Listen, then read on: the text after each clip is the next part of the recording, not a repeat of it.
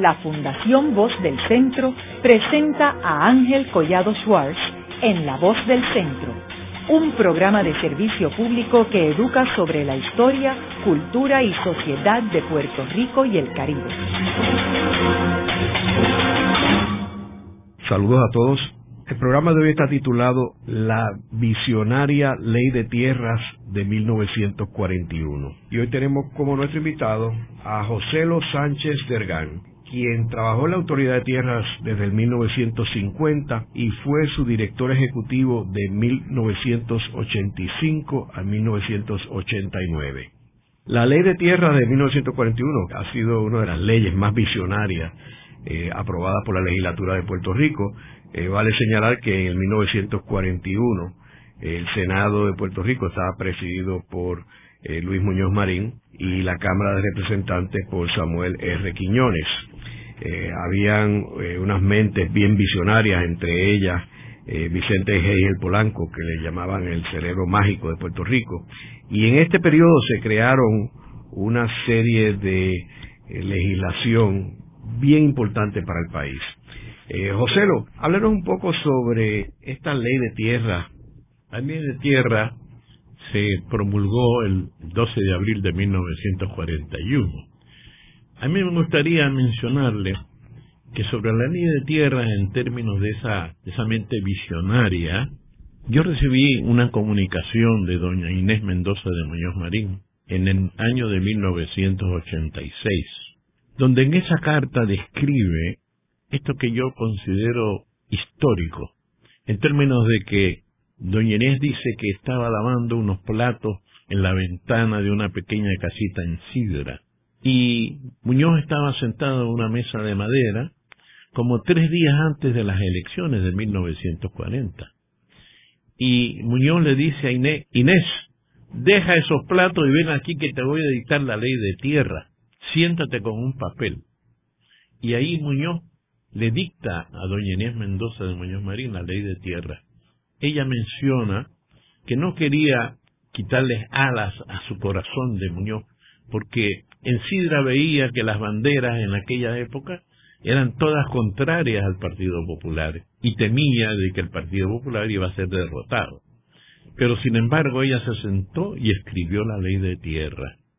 De hecho, en el año 40, obviamente, se, se obtuvo una victoria de Muñoz Marín y Muñoz Marín fue presidente del Senado y ahí se, se instruyó la ley de tierra. Debo decirle que don Fernando Chardón, que fue el primer director de la Autoridad de Tierra en 1946-47.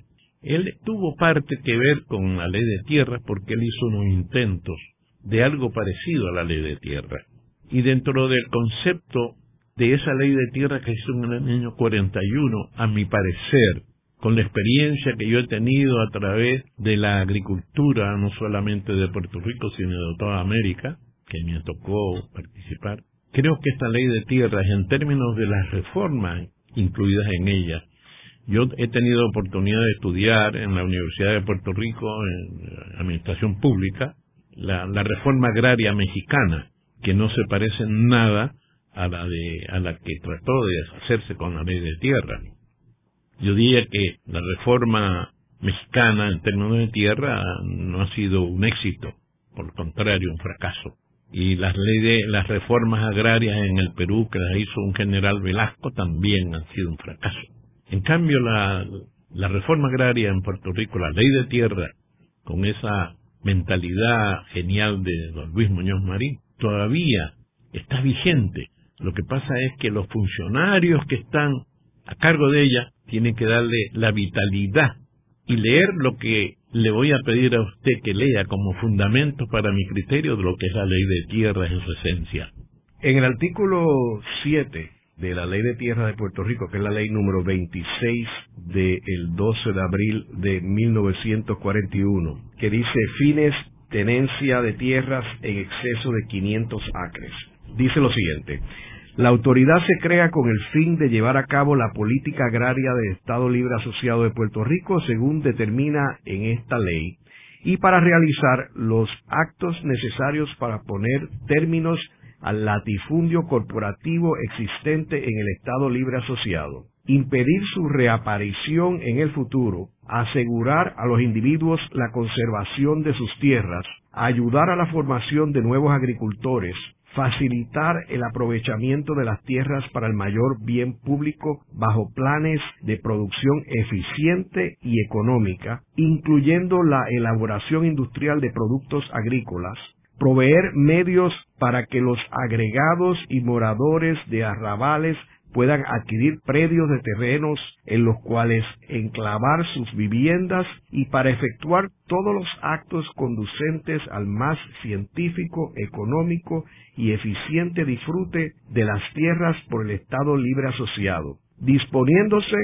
que no se entenderá por ninguna de las disposiciones de esta ley limita el derecho de la Autoridad de Tierras de Puerto Rico o de las organizaciones, entidades o agentes creados o autorizados por ella para llevar a cabo los fines mencionados en el párrafo anterior a tener, controlar, poseer, usar y desarrollar terrenos agrícolas con una superficie mayor de 500 acres. Como usted puede apreciar, la autoridad de tierra en ese artículo está vigente en el día de hoy. Fíjese que hay un párrafo que es el más importante a mi juicio, que dice, la agricultura tiene que industrializarse y en el día de hoy, en estos periodos de crisis, de crisis alimentaria, pues es necesario poner en vigencia esa ley. Es decir, la agricultura de Puerto Rico tiene que industrializarse. ¿Qué significa eso? Lo que yo estoy tratando de hacer en estos momentos, casualmente en el valle de Yabucoa con Nahuatl. Allí hay unos agricultores que tienen una asociación de farináceos, de plátano, de yautía, donde yo estoy tratando de que una pequeña planta de procesar el plátano puedan hacerse una serie de derivados de ese plátano industrialmente, es decir, darle valor agregado al plátano.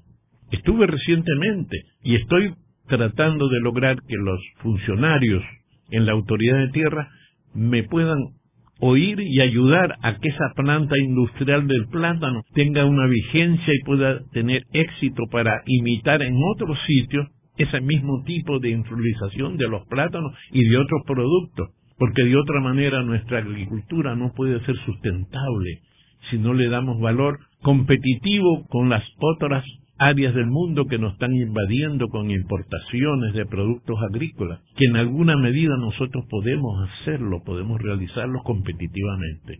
Este significado de la autoridad de tierras es la que permite que los funcionarios estén al tanto de esa ley, que la practiquen y que puedan ayudar a una agricultura sustentable, con unos empleos que puedan ser como un empleo de cualquier industria, porque no no tiene que ser que el empleo agrícola tiene que ganar menos o el agricultor tiene que tener un estándar de vida inferior a lo que tienen el resto de las actividades empresariales en Puerto Rico. Yo soy de los que creo que no podemos pensar en una agricultura grande con muchos empleos a menos que no esté industrializada la agricultura y comercialmente apoyada y sustentada por el Departamento de Agricultura. Porque lo que nos viene encima con las importaciones de los países asiáticos va a ser tremenda en los próximos 5 a 10 años.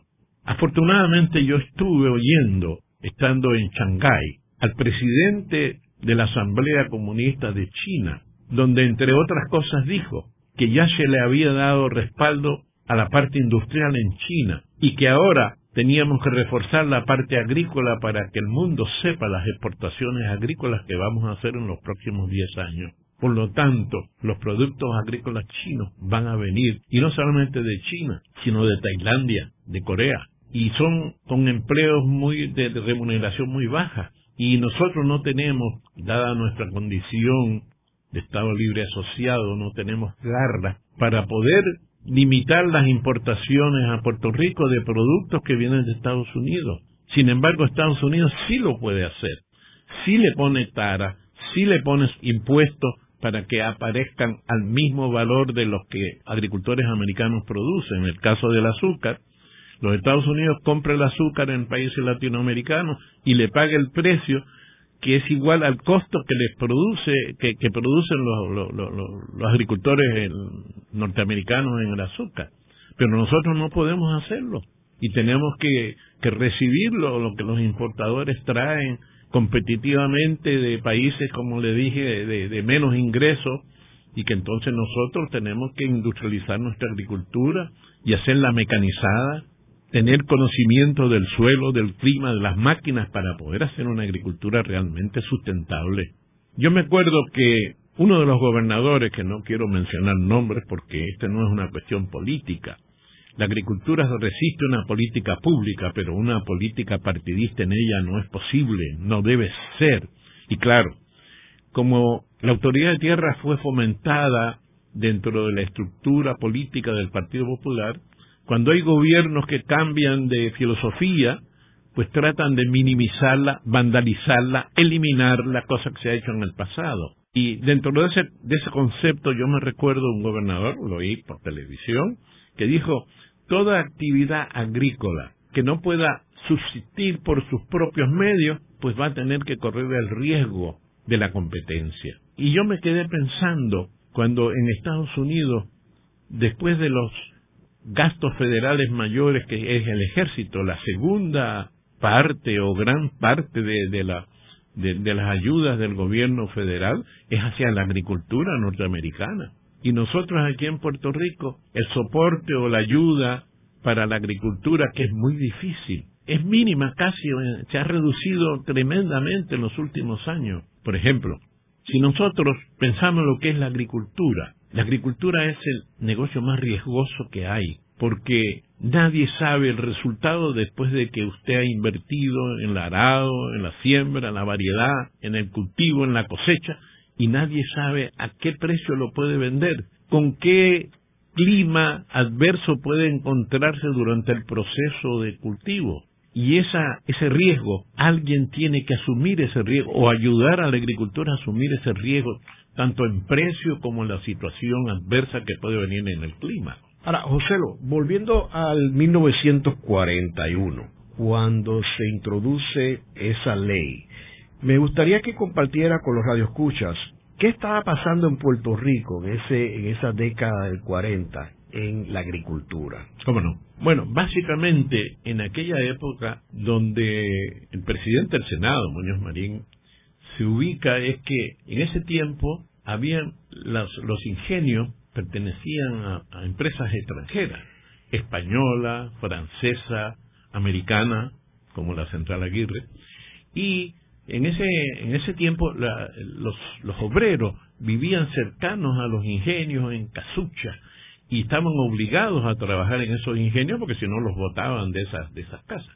Eso eran lo que se llamaban los agregados. O sea que eran unos esclavos, unos esclavos de, de, tiempos, diríamos, modernos, ¿no? Y esta ley lo que hace es que se divide en tres secciones, la ley del título cuarto, que son las fincas de beneficio proporcional, que podemos hablar más tarde en qué tratan, la sección número 5, que se trata de repartir parcelas a esos agregados que estaban en los ingenios para que tuvieran una independencia de ir a trabajar o no, porque ya tendrían un sitio donde vivir libremente. Y el título sexto, que era el que pequeñas fincas no aptas para la industria azucarera, poder vendérselas a agricultores para que ellos la trabajaran. Esas tres secciones son la ley de tierra y eso es lo que existía. Con las parcelas que usted conoce, en todo el país se repartieron parcelas que eran de 2.000 metros, 1.500 metros, 500 metros, dependiendo del área, pues se ubicaron un sinnúmero de agregados en esas comunidades y entonces la ley de tierras también procede a expropiar las tierras y centrales de algunas empresas extranjeras. La primera de ellas fue la central Cambalache y los terrenos aledaños en la finca de Cambalache, donde yo empecé a trabajar en 1950. También fueron expropiadas las tierras como un acuerdo con, los propietarios, la central Fajardo fue otra, Plazuela en, en Barceloneta, básicamente Guánica en Guánica, la central quedó en manos de la San Rico Sugar, pero las tierras quedaron en manos de la autoridad de tierra. En Loíza también pasó lo mismo con la central Canóvana. O sea, todas estas tierras se expropiaron. Diría yo de común acuerdo, porque se hizo conversatorio con los dueños y se depositó el dinero en las cortes. Y ahí se organizaron entonces las fincas de beneficio proporcional. ¿En qué consiste esa finca de beneficio proporcional? Que como decía, esta reforma no fue como la rusa, como la mexicana, sino fue una reforma en donde las fincas quedaron en propiedad de esta autoridad de tierra, del título cuarto. Y los obreros trabajaban en esta finca, recibían el salario que la Junta de Salario Mínimo así lo, lo señalaba, pero al final de la cosecha, si había sobrante en la finca, que para aquella época sí las había, se repartía proporcionalmente al dinero que cada obrero había ganado durante todo el año en esa finca en cuestión. Claro, si el obrero por alguna circunstancia no trabajaba continuamente, pues la proporción que le tocaba de esas ganancias pues era menor. Eh, quiero mencionarle algo histórico. Eh, yo fui jefe de cultivo en el área de Guánica que cubría las, las fincas de Cabo Rojo, San Germán, Guánica, Juanadía y Ponce. Y me toca a mí decirlo con bastante orgullo, si se quiere, en 1963, en la finca Providencia, se hizo el reparto de beneficio más grande que ha habido en la historia de la Autoridad de Tierra. Por cada dólar que ganó el obrero, el trabajador, en las distintas operaciones, les tocó en el mes de diciembre, que es cuando vienen las navidades, le tocó un dólar trece centavos por cada dólar que el obrero había ganado. Por ejemplo, el operador del tractor principal, me acuerdo, recibió cerca de seis mil y pico de dólares en Navidad. Usted se imagina en aquella época, vendrían siendo como cuarenta mil dólares en el día de hoy. Eso era lo que era la finca de beneficio proporcional. Como usted conoce, por distintas razones que no vamos a discutir aquí, la industria azucarera terminó prácticamente en 1998 en las centrales Roy y Coloso. Luego de una breve pausa, regresamos con Ángel Collado Schwartz en La Voz del Centro.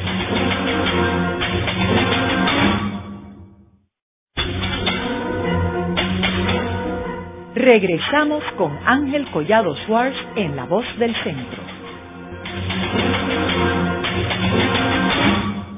Continuamos con el programa de hoy titulado La visionaria ley de tierras de 1941. Hoy con nuestro invitado Joselo Sánchez Sergán, quien trabajó en la Autoridad de Tierras desde el 1950 y fue su director ejecutivo de 1985 a 1989. En el segmento anterior estuvimos hablando sobre los antecedentes de la ley de tierras de 1941 y es interesante mencionar que en la exposición de motivos de la ley dice lo siguiente. Por la presente declaración y por la instrumentación de esta ley, declara que la tierra de Puerto Rico ha de ser considerada como fuente de vida, de dignidad y de libertad económica para los hombres y mujeres que la trabajan y se declara que es política del pueblo de Puerto Rico que finalmente cada persona que trabaje la tierra sea dueña de esa tierra que le sostiene. José, como vemos, aquí, aquí tenemos una visión clara en términos de, de el objetivo de la ley. Ahora, muchas personas pueden aludir de que esta es una ley con un, toque socialista y que puede haber, y me imagino que habrá levantado oposición de los grandes capitales del país. ¿Qué tipo de confrontación hubo con estos capitales, eh, los que tenían las 500 escuelas, los que tenían las, centrales, etcétera? Eh, sin duda, para aquella época esta fue una acción, vamos a decir, de, de izquierda, ¿no? Porque siempre que se piensa en la igualdad de los hombres, ya hay una condición de adversidad con aquellos que tienen la, los dueños de, de villas y castillas, como se dice. Y esa circunstancia la estamos viendo en los países de América hoy en día, donde la mayoría de los gobiernos están inclinados hacia lo que podríamos llamar la izquierda, porque durante muchos años, con la avenencia de unos dictadores en, en esos países, pues el, el hombre eh, era una cosa mínima, era un pequeño esclavo en aquellos países. Y hoy día, casualmente, esa masa, por algunas circunstancias, se ha incorporado en la cosa democrática y, y, vienen las reformas agrarias, las reformas públicas, las reformas de los gobiernos, y, y las partes empresariales, capitalistas de esa época se sienten, lo mismo pasó en Puerto Rico en el 40, acusaban a Muñoz de comunista, yo me recuerdo, y claro, en alguna medida esto fue una acción de tipo socialista, porque Muñoz, impregnado por ese concepto de igualdad de todos los hombres, pues al ver a sus conciudadanos eh, eh sumergidos en esas centrales en manos extranjeras, que el dinero se lo llevaban para sus países respectivos con las ganancias que ellos obtenían, pues naturalmente eh, este, eh, eso tenía un toque de izquierda. Sin embargo, fíjese usted que yo tengo estadística, volúmenes de un amigo mío, Duhamel Sayas, fallecido hace como ocho meses, que con él hay unos cuantos volúmenes, el último de ellos que está inédito, donde Coli Cuchí en aquella época dijo que este, la autoridad de tierra es lo que iba a destruir la industria azucarera, cosa que, que no, no es correcta, porque la autoridad de tierra que ocupaba como el 35% del volumen que se producía de azúcar en Puerto Rico en la finca de beneficio proporcional que en una época yo administré en el año 65, producíamos mucho más que el promedio de la industria total.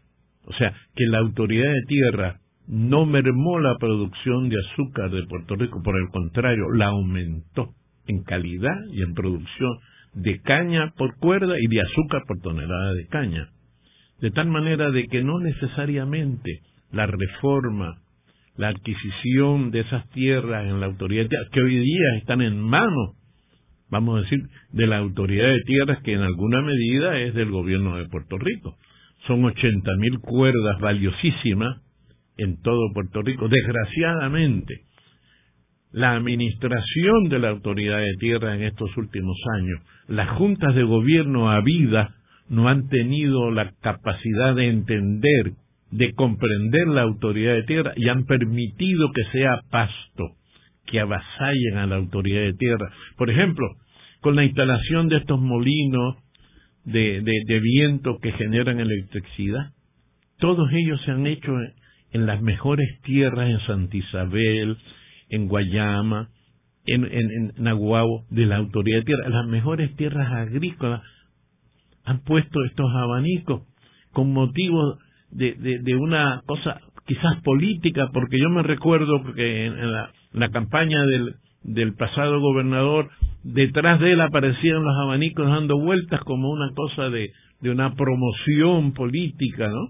Hecha a la ligera en los mejores terrenos agrícolas de la autoridad de tierra. Y no ha habido una junta para decir, mire, ¿por qué no buscamos otros terrenos marginales de la autoridad de tierra para que pongan esas, esos instrumentos? Ahora mismo en el Valle de Yabucoa, en la mejor finca del Valle de Yabucoa, van a instalar una, una placa fotovoltaica. Estamos de acuerdo en buscar unas cosas alternas en la producción de energía eléctrica, pero no no vamos entonces a, crucificar los mejores terrenos agrícolas cuando si le preguntan a personas que conozcan de la autoridad de tierra, van a poder decirles en dónde pueden poner las placas fotovoltaicas, que son terrenos marginales agrícolamente, ¿no? Y esa falta de conocimiento de las personas que han pasado por la autoridad de tierra han empobrecido a la autoridad de tierra. José, ¿y cómo fue que se estructuró la autoridad de tierra en sus inicios? ¿Cómo está organizada? Eh, está organizada por una junta de gobierno. Esa junta de gobierno, a sugerencia del secretario de Agricultura, nombra al director de la autoridad de tierra.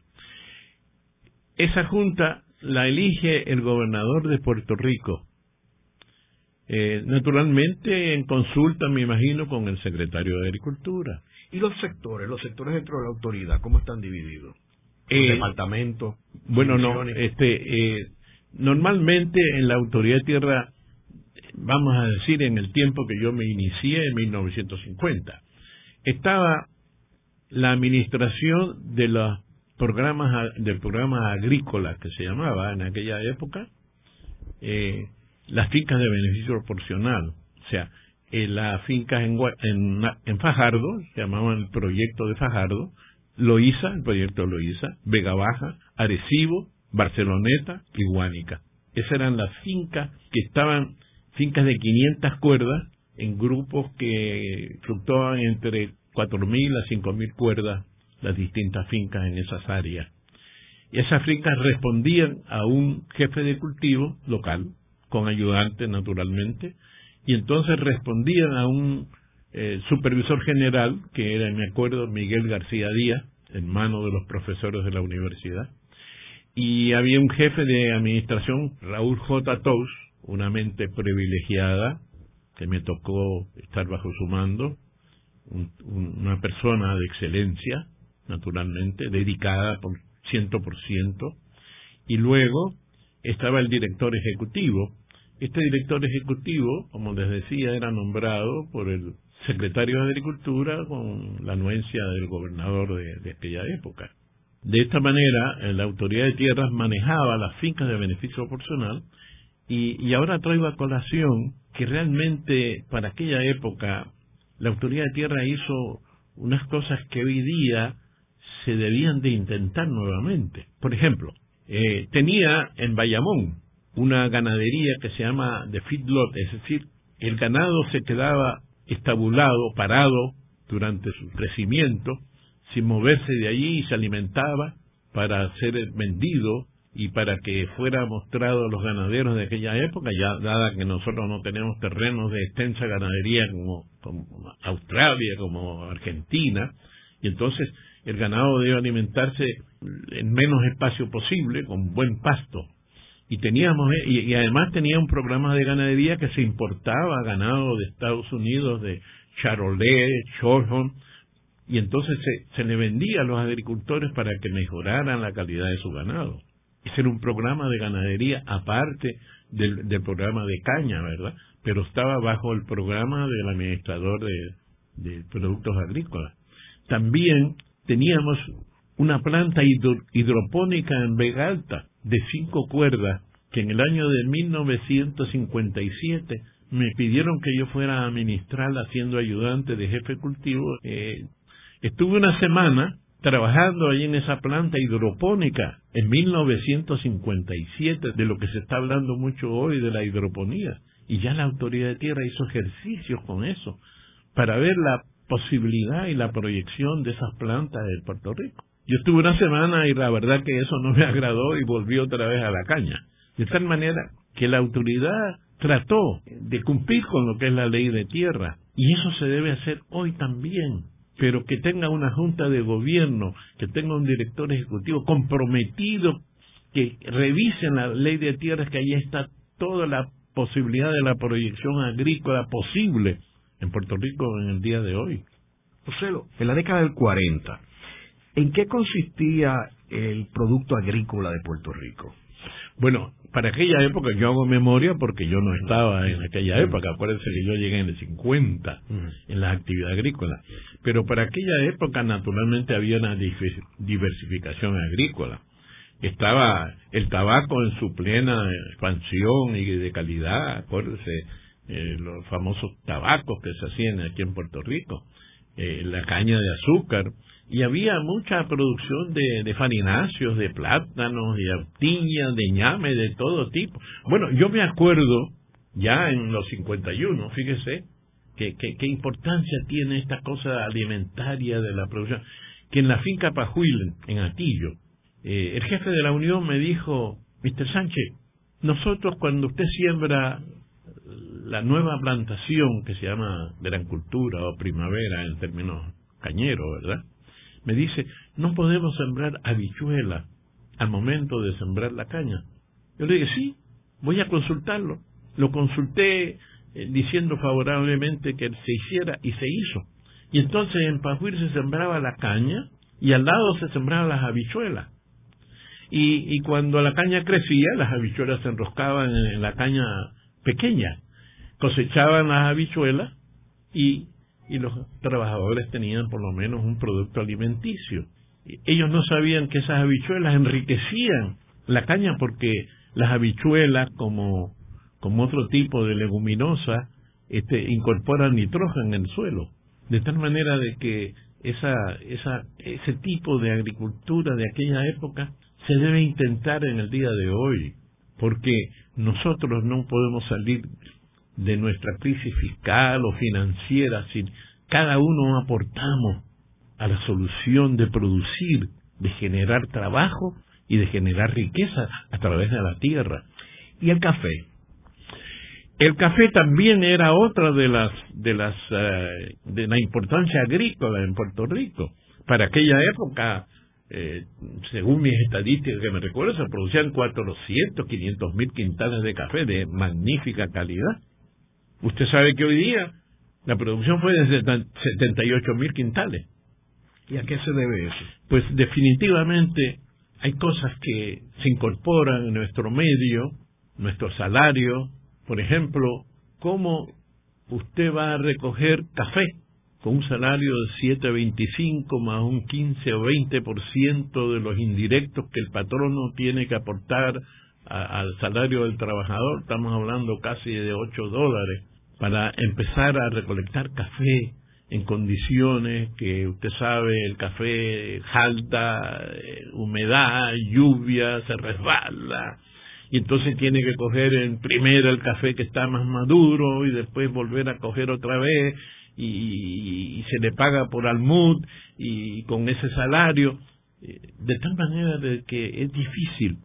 Yo no proyecto que el café pueda ser sino un cultivo artesanal de familias pequeñas que puedan seguir cultivando el magnífico café, pero no pensar en producciones eh, del antaño. Es muy difícil por la cuestión de la mano de obra. De igualmente la agricultura. La agricultura tiene que estar mecanizada e industrializada para poder subsistir y competir con, con las importaciones, que es lo que yo estoy tratando de hacer con esta planta en Yabucoa hemos eh, escrito unas cartas para el director de la autoridad, para el director de FIDA, es que nos reciba a la, a la brevedad posible, a ver si, si hacemos algo que sirva de modelo para otras áreas similares que cultivan plátano. Y tratar de rebajar las importaciones con productos nuestros, pero tiene que ser con esfuerzo, con ayuda, con esa dedicación de la que yo tenía cuando trabajaba en la autoridad de tierra 16 horas diarias y los sueldos eran mínimos en aquella época, pero teníamos el compromiso. Y déjeme decirle una cosa que es bien importante. Yo jamás le pregunté a uno de los que yo reclutaba, sea ingenieros, secretarias, agrónomos, mecánicos, si tenía una particularidad política. Nunca a ninguno. Solamente les explicaba que tenían que tener una lealtad para con la autoridad de tierra y para la posición que desempeñaban. Y le puedo confesar a usted que todo el personal, todo el personal con quien yo trabajé, independientemente de su, de su opinión política personal, desempeñó siempre un trabajo de dedicación, de muchas horas de trabajo, que eran fuertes. Y la industria de eh, la piña, eh, sabemos que eh, Puerto Rico produce una de las piñas más exquisitas en el mundo. ¿Qué sucedió con, con esa industria? Sí, cómo no. Eh, casualmente yo tuve en las piñas, siendo director, una, una página negra, diría yo, y en la cual no quisiera mencionar de qué responsabilidad me toca, porque las responsabilidades fueron de otras personas que no quiero mencionar y que me obligaron a mí a tener unas pérdidas cuantiosas en la autoridad de tierras, producto de esas decisiones de otras personas y no de la autoridad de tierra. Porque cuando se hizo ese proyecto yo hice con un planificador Héctor Bayrón Montalvo, que fue exfuncionario de la autoridad, hicimos un proyecto de, de sembrar una adición en las piñas, pero eh, ese, ese proyecto que fue presentado y aprobado por la Junta, más tarde lo vulneraron con otras peticiones allende de la autoridad de tierra, que nos provocaron un problema muy serio en la producción de exagerada de las piñas, con la capacidad que nuestra fábrica no tenía ni tampoco la proyección de ventas que se decía. Eso nos provocó grandes pérdidas. Lo que pasa, mi querido amigo, es que el cultivo agrícola en Puerto Rico es muy costoso. Déjeme decirle que yo soy ingeniero agrícola, que sé de tierra, de maquinaria, de suelo, de clima. Créame, yo conozco cada cuerda de la autoridad de tierra, cada cuerda, porque las he trabajado, las he visto, he visto los problemas y las soluciones de los mismos. Y conozco tierras en, alrededor del mundo, pero tuve que meterme en la cosa de, de ventas de piña y de ventas de jugo, cosa que no era mi especialidad ni mucho menos. Y lo tuve que hacer forzado por las circunstancias. Y tuve que ir a Inglaterra y a España y a Francia. Y ahí me encuentro que venían piñas de África al menor costo. Y fíjese usted que la Dole, que tenía la isla de Lanai que yo visité, produciendo piña, eliminó en Lanai las piñas y se fue a Tailandia a sembrar piña. Y ahora en África y entonces, pues la DOLE vende a toda la comunidad europea piñas de, de, países mucho más baratos que lo que producían en Hawái con salarios federales. ¿Y la operación del jugo Lotus estaba bajo la autoridad de tierras? Estuvo bajo la autoridad de tierras. En el periodo del de, de, doctor Rosselló se vendió la marca, que fue un error gravísimo, la marca Lotus, que era lo que valía, y se vendió a la planta y se está produciendo jugo loto por una compañía privada de Santa Isabel. Haremos una breve pausa, pero antes los invitamos a adquirir el libro Voces de la Cultura, con 25 entrevistas transmitidas en La Voz del Centro. Procúrelo en su librería favorita o en nuestro portal.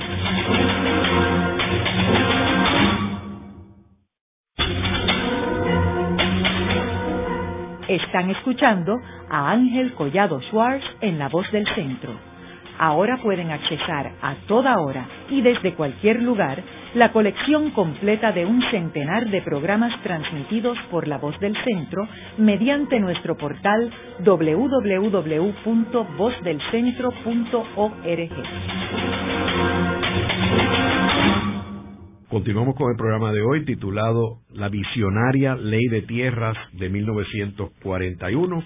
Hoy con nuestro invitado Joselo Sánchez Dergán, quien trabajó en la Autoridad de Tierras desde 1950 y fue su director ejecutivo de 1985 a 1989. En el primer segmento estuvimos hablando de una carta eh, que le envía doña Inés Mendoza eh, de Muñoz Marín el 4 de noviembre de 1986, apenas seis años después de la muerte de eh, Luis Muñoz Marín. En la carta, eh, doña Inés dice, mi querido amigo Joselo, no sabes cuánta fue mi alegría de verte. Te conocía de hace años y años sin verte. Y verte fue milagroso porque tenía un encargo para ti de Luis Muñoz Marín. Una madrugada del 1940, antes de acurrucarme en un Ford viejo en el que no le cabían sus piernas largas para salir desbocado la campaña delirante en la que no dejaba pedazo de tierra sin pisar ni aire que no llevara su voz, me dijo Muñoz, y cito, coge un lápiz, tierra la cita, y en la cocina de una caseta de campo en que vivíamos entre la neblina de sidra que nos envolvía, me dictó la ley de tierras. Yo cogí el dictado llorando porque la coalición tenía al pueblo de Sidra cubierto con las banderas suyas de la colchoneta, como le llamaban, porque tenía colores de todos los partidos que la componían. Lloraba yo porque no creía que pudiera ganar las elecciones, pero no quería yo cortarle las alas a su corazón. Y era bella la ley que me dictaba. Acabaría con el agrego encolerizante, con el acaparamiento de tierras libertaría al campesino puertorriqueño en quien él puso toda su fe y esperanza. Como veía las dudas en mis ojos, me dijo, algún día aquí habrá una placa de bronce señalando este rincón donde se concibió esta ley. Se ganarán las elecciones un día cinco, como mañana será. Hace unos días fui a Sidra, la casita está destruida, la tierra vendida a altos precios de urbanizadores, pero hay una entrada detrás de la tienda que era un packing house de frutas donde teníamos una escuela por las noches. Cuando él regresaba y él enseñaba a votar a los campesinos de la fuerza enorme del voto limpio que no se debe a nadie, solo a la justicia del pueblo. Dábamos clase de historia desde los griegos, desde los americanos, hasta llegar a Puerto Rico. En fin, aquello era increíble de ensueños, fabuloso, inefable. Pues fue allí, pero el rincón que queda de tierra en donde Luis Muñoz pensó, soñó en acabar con el agrego y el acaparamiento de, en su patria, donde se puede poner la tarja de bronce y reproducir lo esencial de la ley para que no se olvide. Llevé conmigo a Juan E. Muñoz del Servicio Forestal de Recursos Naturales, gran persona para que me informara el deseo de Muñoz a Justo Méndez, quien lo ordenaría. Fui también con Juan Díaz de Parques y Recreos, arquitecto y parques y jardines, también gran persona. Y no supe dónde encontrarte, porque de la ley de tierra se trataba y quería que esto estuviera en tus manos, porque conozco a tus padres y sé que quisieron a este pueblo y a Muñoz.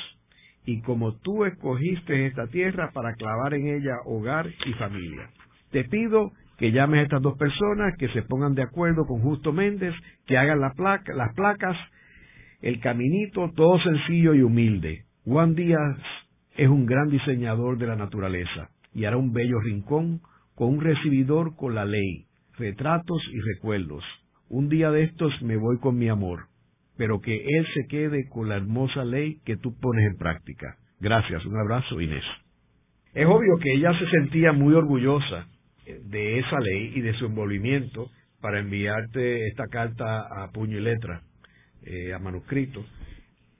¿Cuál fue tu reacción? Este, como usted verá, él, ella, en realidad, se incorporó y se dedicó mucho en la parte de la ley quinta de las parcelas, en términos de los programas sociales.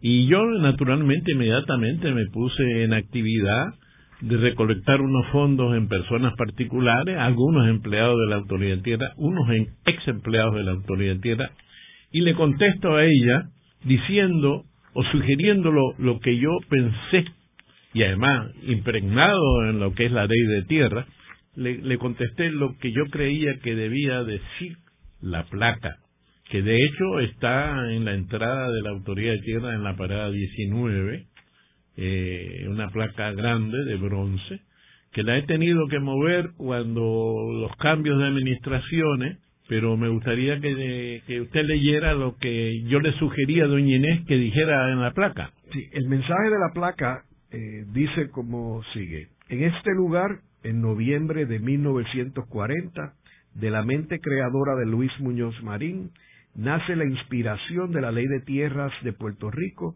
dictada a su esposa, doña Inés Mendoza, en la que declara que la tierra ha de ser, ha de ser considerada fuente de vida, de dignidad y de libertad económica para los hombres y mujeres que la trabajan. Con estas palabras están inscritas en la, en la tarja que está en la entrada, vuelvo y repito, de la Autoridad de Tierra en la parada 19, y doña Inés me contestó que está también ahí el manuscrito de su contestación donde me dice que has resumido, Joselo, lo que la ley de tierra significa. Joselo, si nos remontamos a la época ya cuando tú estabas en la década del 50, del 60, en la autoridad de tierras, ¿cómo tú dirías, y mencionaste ahorita los molinos de viento y eso, pero cómo tú resumirías la evolución de la agricultura en Puerto Rico desde esa década del 50 y 60 al presente? Con esa pregunta me viene a la memoria una cosa bien importante e histórica, porque he estado oyendo en estos días el nombre de Teodoro Moscoso combatiendo a, a Teodoro Moscoso en, la radio y quería mencionar algo. En la medida de que los obreros, los mejores obreros del cañaveral, magnífico, entraron o fueron a buscar otras oportunidades de trabajo, no mayor dignas, diría yo, sino de mejor remuneración y mejor condiciones, la industria se fue menguando en la mano de obra. Y eso fue ocasionando entonces la deficiencia en, eh, en los trabajos de campo y a la postre provocaron una crisis en la industria azucarera y prácticamente la desaparición de la industria, producto de la falta de la mano de obra que fue a otras actividades de desarrollo que hubo en Puerto Rico de los 50 a los 60 casualmente. Entonces viene a colación don Teodoro Moscoso, que empieza con la industrialización de las plantas de, de, fomento, ¿no? Manos, manos a la obra, ¿no? ¿Se acuerda usted con un molino, un hombre agarrando? Y que se esparcieron en todo Puerto Rico esas fábricas. Yo tuve la oportunidad y el privilegio, por decirlo así, de conocer a Teodoro Moscoso tarde, para el año de 1982. Un día recibo una llamada telefónica de don Teodoro Moscoso. Me dice, mire, tengo entendido que usted es una de las personas que más conoce de la industria azucarera venga a mi oficina. Fui a la oficina que estaba en, en el Banco de Desarrollo y ahí me puso una pequeña oficinita muy parecida a esta donde estamos ahora para que yo le ayudara a la central Coloso que estaba en manos de la corporación azucarera y habían eh, agricultores privados que llevaban la caña y la procesaban en esa central para privatizarla y que quedara en manos de los colonos. Y un día le pregunto, ¿y por qué tiene ese interés, don Teodoro? Me dice, porque a mí me han crucificado diciendo de que yo estuve en contra de la agricultura cuando hice el desarrollo industrial en Puerto Rico. Créame que yo viajé en su coche, yo guiando el coche de don Teodoro, en tres o cuatro oportunidades. Conversé muchísimo con él porque íbamos hasta Coloso, regresábamos por Lares, me decía, vamos a ver el programa de arroz, eh, almorcé en su casa en dos oportunidades, cené en su casa en tres oportunidades, entrañó una amistad, un cariño conmigo siendo el mayor, y yo tuve oportunidad de decirle cosas a él que, que, había oído a través de los años. Y él me dijo, no, no, no, yo nunca estuve en contra de la agricultura. Yo le planteaba al gobernador que el desarrollo de Puerto Rico, como él quería, quizás en una forma rápida, era a través de, de mejores ingresos, de, de, mayores oportunidades, de, de, que el Puerto Rico pueda crecer y la agricultura era más difícil porque la, el monocultivo del tabaco, del café y de la caña, pues era, eran productos de bajo, de bajo costo de venta. Por lo tanto, no era actividad que pudiera desarrollarse Puerto Rico con rapidez. Luego de la pausa, continuamos con Ángel Collado Schwartz en La Voz del Centro.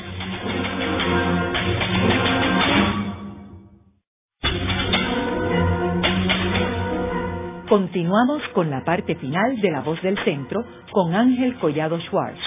Pueden enviarnos sus comentarios a través de nuestro portal www.vozdelcentro.org. Continuamos con el programa de hoy titulado La visionaria ley de tierras de 1941. Hoy con nuestro invitado Joselo Sánchez Dergán, quien trabajó en la Autoridad de Tierras desde el 1950 y fue su director ejecutivo de 1985 a 1989. Joselo, nosotros tenemos unas frutas que son extraordinarias y de hecho cuando uno viaja a Europa se encuentra unos mangos que vienen de Puerto Rico. Eh, ese sector este de las frutas y los mangos, ¿cómo, ha ido evolucionando? Bueno, eh, déjeme explicarle algo que, que debe ser de conocimiento eh, del pueblo puertorriqueño, ¿verdad? Nosotros tenemos varias empresas eh, que están produciendo mangoses híbridos de, magnífica calidad. Eh, conozco en Santa Isabel, Martel, hay en Guayanilla, este, Tropical Fruit, y hay también en Juanadía, y hay también en Santa Isabel, el, amigo Menache Machía, que tiene arrendado de la Autoridad de Tierra unas cuerdas de mango, y unas que él tiene sembradas también. El Asalon Lubin, en, en Guayanilla, como decía, y, y, creo que tenemos alrededor de algunas 3.000, 3.200 cuerdas de mango. ¿En manos privadas? En manos privadas todas, sí. La autoridad de tierra tiene como 180 cuerdas que la sembró una como la, la corporación Isprac, que fue casualmente a Solon Lubin que lo sembró allí y eso se le ha arrendado a este israelita que se llama Menashi Mashiach, amigo mío, y además él tiene sembrada otras otras cuerdas de mango. Pero déjenme explicar lo siguiente. Esos mangoses se venden a Europa porque no se pueden vender en Estados Unidos. El Departamento de Agricultura Federal de los Estados Unidos no tiene prohibido la importación de mangos a Estados Unidos porque dicen que tenemos nosotros en Puerto Rico el daño de la mosca de la fruta y entonces no nos permite a nosotros vender mangoses allí, a menos que no tengan un tratamiento bien exhaustivo, eh, con una eh, que pase por unas cámaras radioactivas para impedir que si está la mosca de la fruta allí, pues por lo tanto los mangoses se venden en Europa cuyo cuyo transporte es muy caro y competitivo. Yo me temo por lo siguiente, mire, Normalmente, los países centroamericanos y suramericanos vendían el azúcar a Estados Unidos a un precio mayor que el que producen y que se vende localmente. Y todos estos países se han ido reduciendo esas ventas de azúcar por motivos de que Estados Unidos ha aumentado su producción y, además la gente está usando otros eh, sucedáneos del azúcar. De tal manera que estos países se han dedicado como a sembrar otros productos para exportar a Estados Unidos y, y esa, esas exportaciones eh, que obtienen réditos para sus economías locales, este, pues nos ha producido que, que, que, por ejemplo, para que usted tenga una idea, en el norte del Perú se han sembrado cerca de 50.000 cuerdas de, de, de, iguales a los nuestros, con riego por goteo la mitad, y eso sí pueden entrar a Estados Unidos. De hecho, hace como seis meses yo compré cuando los mangoses de aquí no ya no es la época, mangoses del Perú, de tal manera de que vamos a tener una competencia brutal, tanto en Centroamérica como en Sudamérica, de los mangoses, inclusive cuando llegan al terreno europeo en competencia con los nuestros. Y yo vislumbro que, que, la eficiencia tiene que ser la, la, los fundamentos para poder tener competencia, como les decía yo, eh, en los productos agrícolas nuestros en los próximos años. Y la industrialización de la agricultura tiene que ser una cosa de necesidad urgente. Y los funcionarios que están ahora en los cargos, tanto en la Autoridad de Tierras como en FIDA, tienen que estar muy pendientes y reforzar las actividades agroindustriales que están en proceso hoy en día. Por ejemplo, en Lares, yo tengo un compañero amigo, que Colón, que está en la planta de producir jugos de China del país. Él está haciendo esfuerzos increíbles de una inteligencia tremenda y ha mantenido esa planta a flote con, con toda la adversidad de que no ha tenido la ayuda del Departamento de Agricultura de ninguna institución para reforzar esa planta industrial y recoger todas las chinas del Ares, San Sebastián, que es importante para una producción agrícola y esos jugos de China en vez de venir de Florida, pues lo tenemos aquí. Y eso es lo que hay que reforzar a la brevedad posible. Y visitar esas plantas para, para darles la ayuda necesaria. Lo mismo que yo estoy haciendo en la planta de procesamiento de plátanos en Yabucoa, donde hay un joven agrónomo Antonio Sánchez, de, una inteligencia y de una dedicación que me parece que estoy yo metido dentro de él y debemos reforzar ese, ese tipo de actividades ya en funciones. En Santa Isabel hay unos agricultores que están produciendo, pero están en el aire sin, sin una cohesión. Formar ahí una asociación de agricultores, de producir no solamente el producto agrícola verde, sino industrializarlo, como yo lo hice en 1987. Yo produje salsa de tomate, yo produje pimientos morrones, yo produje cebolla, en Guánica para el año de 1960 se produjeron papas de magnífica calidad. ¿Y, ¿Y qué pasó con esos proyectos? Porque todo eso se fue abandonando cuando las personas que llegan a los puestos directivos no tienen idea. Llegan a los puestos directivos por circunstancias que no conocen la materia.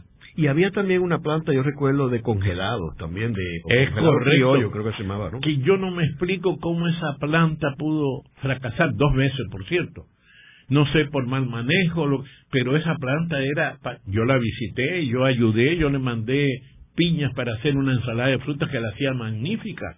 Hacía una ensalada de frutas que yo la disfrutaba personalmente. Y yo no sé cómo esa planta dejó de funcionar cuando era como el pulmón de toda esa zona en los farináceos que se producían allí, de magnífica calidad para comedores escolares.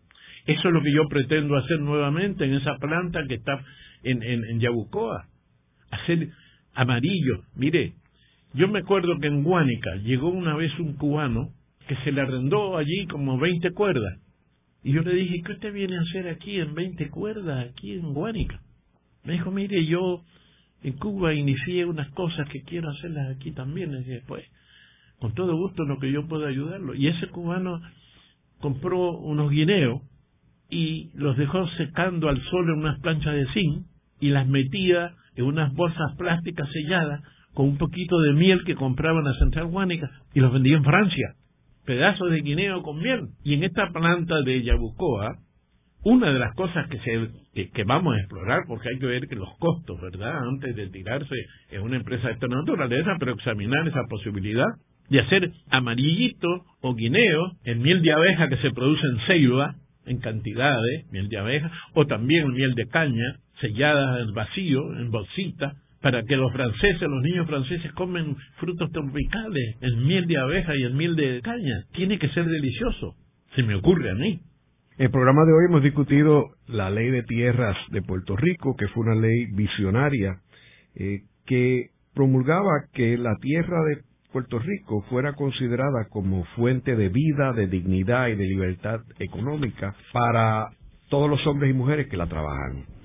Y hemos visto cómo se crea la autoridad de tierras para cuidar estas tierras que ahora suman a 80 mil cuerdas bajo la autoridad de tierras y cómo eh, la tierra es el recurso más importante que tiene Puerto Rico para las futuras generaciones, ya que se habla de que va a haber escasez de comida en el futuro y todos los países deben tratar de ser autosuficientes en la medida que puedan, desde el punto de vista alimentario. Eh, muchas gracias, José. A sus órdenes, en lo que yo pueda servirle. Esta ha sido una producción como servicio público de la Fundación Voz del Centro. Los invitamos a sintonizarnos la próxima semana a la misma hora. Y recuerden que pueden adquirir el libro Voces de la Cultura en su librería favorita o en nuestro portal.